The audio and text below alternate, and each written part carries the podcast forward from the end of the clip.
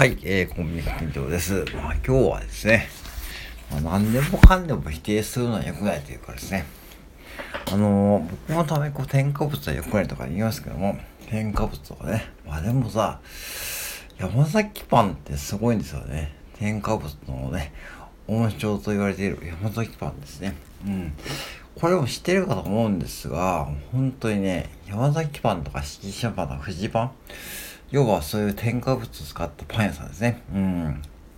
すぐに動くんですね、こういう時ね。ほんとすごいと思って。で、合計3社で11万5千食ですね。11万5千食ですよ。11万人の方、11万5千人の方のね、食料をね、緊急支援を行っているんですね。これすごいことですね。日本ってすごいと思って。なんでこれできるかと僕は思うかというと、やっぱりこう添加物を出せる方だと思っていて、うん、なんか一時期糸引くマヒンってありますよね。あの、マヒンから糸引いた。あれの方がやっぱりやばいと思っていてですね。なんかこう、その、確かに添加物は悪い、体に悪いとかね。なんだろう、そういう論調もあるし、パン自体もね、その体に良くない小麦とかね、あの砂糖、グルテンフリーとかね、で、じゃあ、こういうことを普段言ってる方はですね、こういう時どうすんだろうと思って、うん、本当に。要は、普段から食べ慣れてない。要は、体がそういうパンとか添加物とか全く食べないで、本当にこう自然食でやってる方は、本当にこういう時どうすんでしょうねと思って。食べないのかなと思って。そんなわけないよね。でもし食べたら体が多分逆に変に反応する可能性もあるし、ね、企業グルテンとかね、立っていて、添加物全くなくて、もうめちゃくちゃ健康志向で、うん。これ普段の生活はいいけどもさ、これ有事にそんなこと言ってられないと思うんですよね、やっぱしね。だからそういう時に山崎パンとかがね、こうやって動いて、多くの方のお腹、お腹が空く状況をね、満たすってことですよね。うん。で、これ山崎パンは本当企業理念にもそれがあって、こういう時はとにかく信用すると。うん、どんなことがあっても信用するってことで、うん、動くように、もうこれ会社でもう決定してるんで、それが会社の社員さんにも知れ渡って、すごくいい、いい会社ですよ。会社としてはね、もうこれすごくいい会社ですよ、やっぱし。うん、だってそんな風に動ける会社ってなかなかないんですからね。うん、そんな。うん。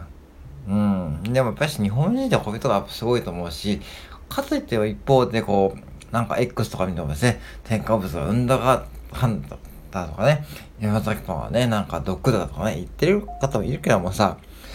いや、本当にね、こういう時に考えたらいいですよ。あの、本当にね、もう普段からバランスで、僕も食べますしね、うん、食べるし、あの、コンビニで働いてるから食べるし、廃棄もすごいんで、廃棄をね、あメンズとかとかで持って帰ってきましたね。うん。添加物いっぱい入ってね。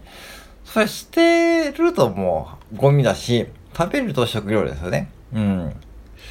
うん、なんでこれ捨てなきゃいけないかというと、賞味期限があって、ね、決められているからですよね。で、別にこう賞味期限ってもう国が勝手に決めた法律なんで、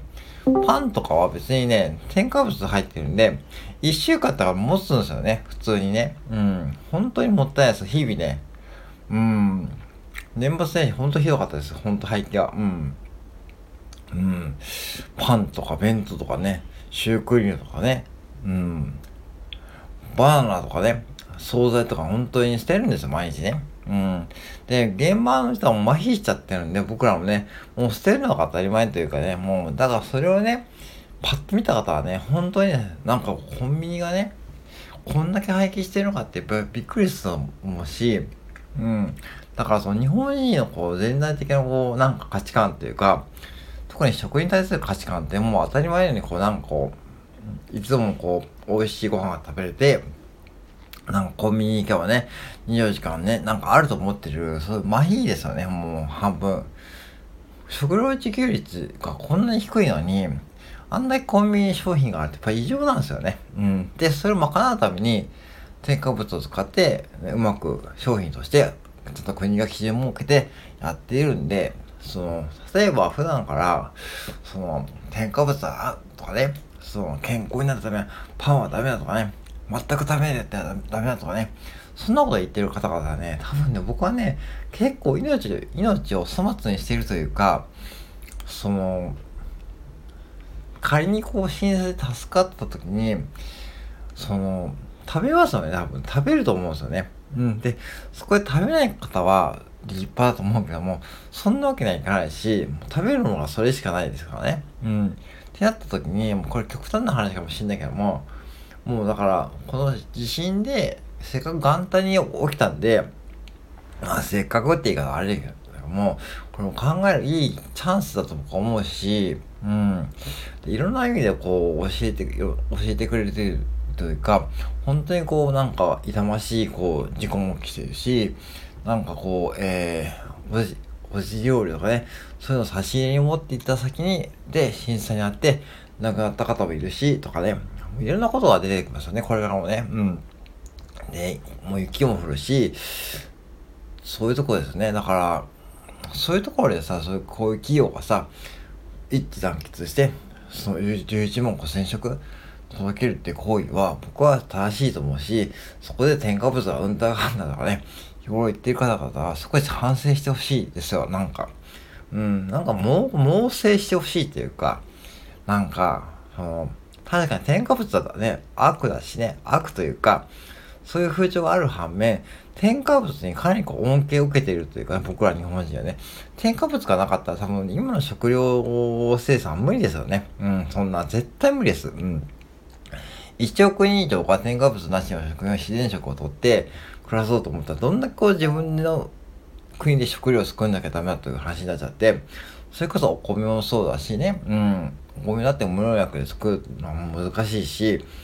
うん、まあだから、そういうのがバランスで別にこう、取らなきゃいい時は取らなくていい時やって、なんか全く取らないっていう風にしてると、なんかこういう時になんか変なこう、なんか価値観が邪魔をして、自分の命をもしかしたら助からない可能性もある。というか、食べれない、うん、なんか変にプライドがあって、食べなくて結局助かった命が、もしかしたら食べないことで、うん、助からない可能性もあるし、そういうことも含めて考えたときに、やっぱし、こうバランスというか、こういう時にバランスを考えて、添加物を食べながら、ちゃんとその、例えば、例えば、食べる回数を少なくするとかですね。うん。3食2食にするとか、それでもいいと思うんですよ。うん、なんかそういうの。うん。なんか逆にそういう風にしておくといいかもし、いいかもしれないですよね。なんかこう、うん。3食って結構体にダメージが大きいって言われてるんで、だからそういうふうにその3食を2食にして2食、2食取って、1食はもう添加物とかもう普通に自由に食べるとかね。1食はちょっと注意して食べるとかね。そういうふうに自分にバランスをとっていけばいいだけの話なのに、なんかこう、X とか見てるとですね、まあ0から100の論争というかですね、どっちか、うん、お前らどっちやねんとそう論争があってですね、なんか、一方でなんか政治をめちゃくちゃ叩いているしね、そういう方も多いしね、なんかね、なんかちょっとね、その、考えた方がいいですね、こういう時にね。うん。だから日本人は本当に食料自給率も、そんな、もう自利品だしね、GDP も下がってる国ですね。そこで地震大国で、でもこういう時に動ける企業があるってことはね、これすごいことだし、で、こういう山崎パンみたいな企業がもっと増えてほしいし、セブンイレブンももちろんやってるけども、もっと企業としてなんかこう、個人だとやっぱり限界があるし、糸引く場品みたいになっちゃうし、そうじゃなくて、そういう企業レベルでもっとなんかこう見直してほしいと思うし、あとやっぱしインフラですよね。うん。道路とかで、あと家の作り方うん。もう耐震が満たないのもいっぱいあったそうなんで、こういう時いろんなこう企業とかでもう本当に頭ひねって、いかにこう自分、日本の、えー、インフラとか、やっぱり中もろい、うん、特にもう一つ山を越えればもうコンビニもないとかね、そういうところやっぱしいっぱいあるんで、こういう時やっぱしこういうふうに山崎パンのようにこうトラックで運んでくれたら自衛隊が協力して、山崎パンのパンをね、えー、被災者に届けるっていう行為は僕は素晴らしいと思います。だから、その添加物論争とかね、僕はね、あんまりね、もうなんか最近いいやと思ってなんか、一時めちゃくちゃ気にしてたけども、まあ、なんだろうな、それなんか気にしすぎちゃうと結局体がなんかおかしくなっちゃう気がして、なんか、その、やっぱ適度な、こう、なんか、うん、やり方で一番いいと思うし、その適度なやり方も、それ皆さんそれ見つけていけばいいと思うんで、まあ、ぜひですね、あのー、僕が書いたノートの記事も貼っておくんで、えー、なんかね、思った方はですね、えー、コメントくだされば嬉しいです。以上です。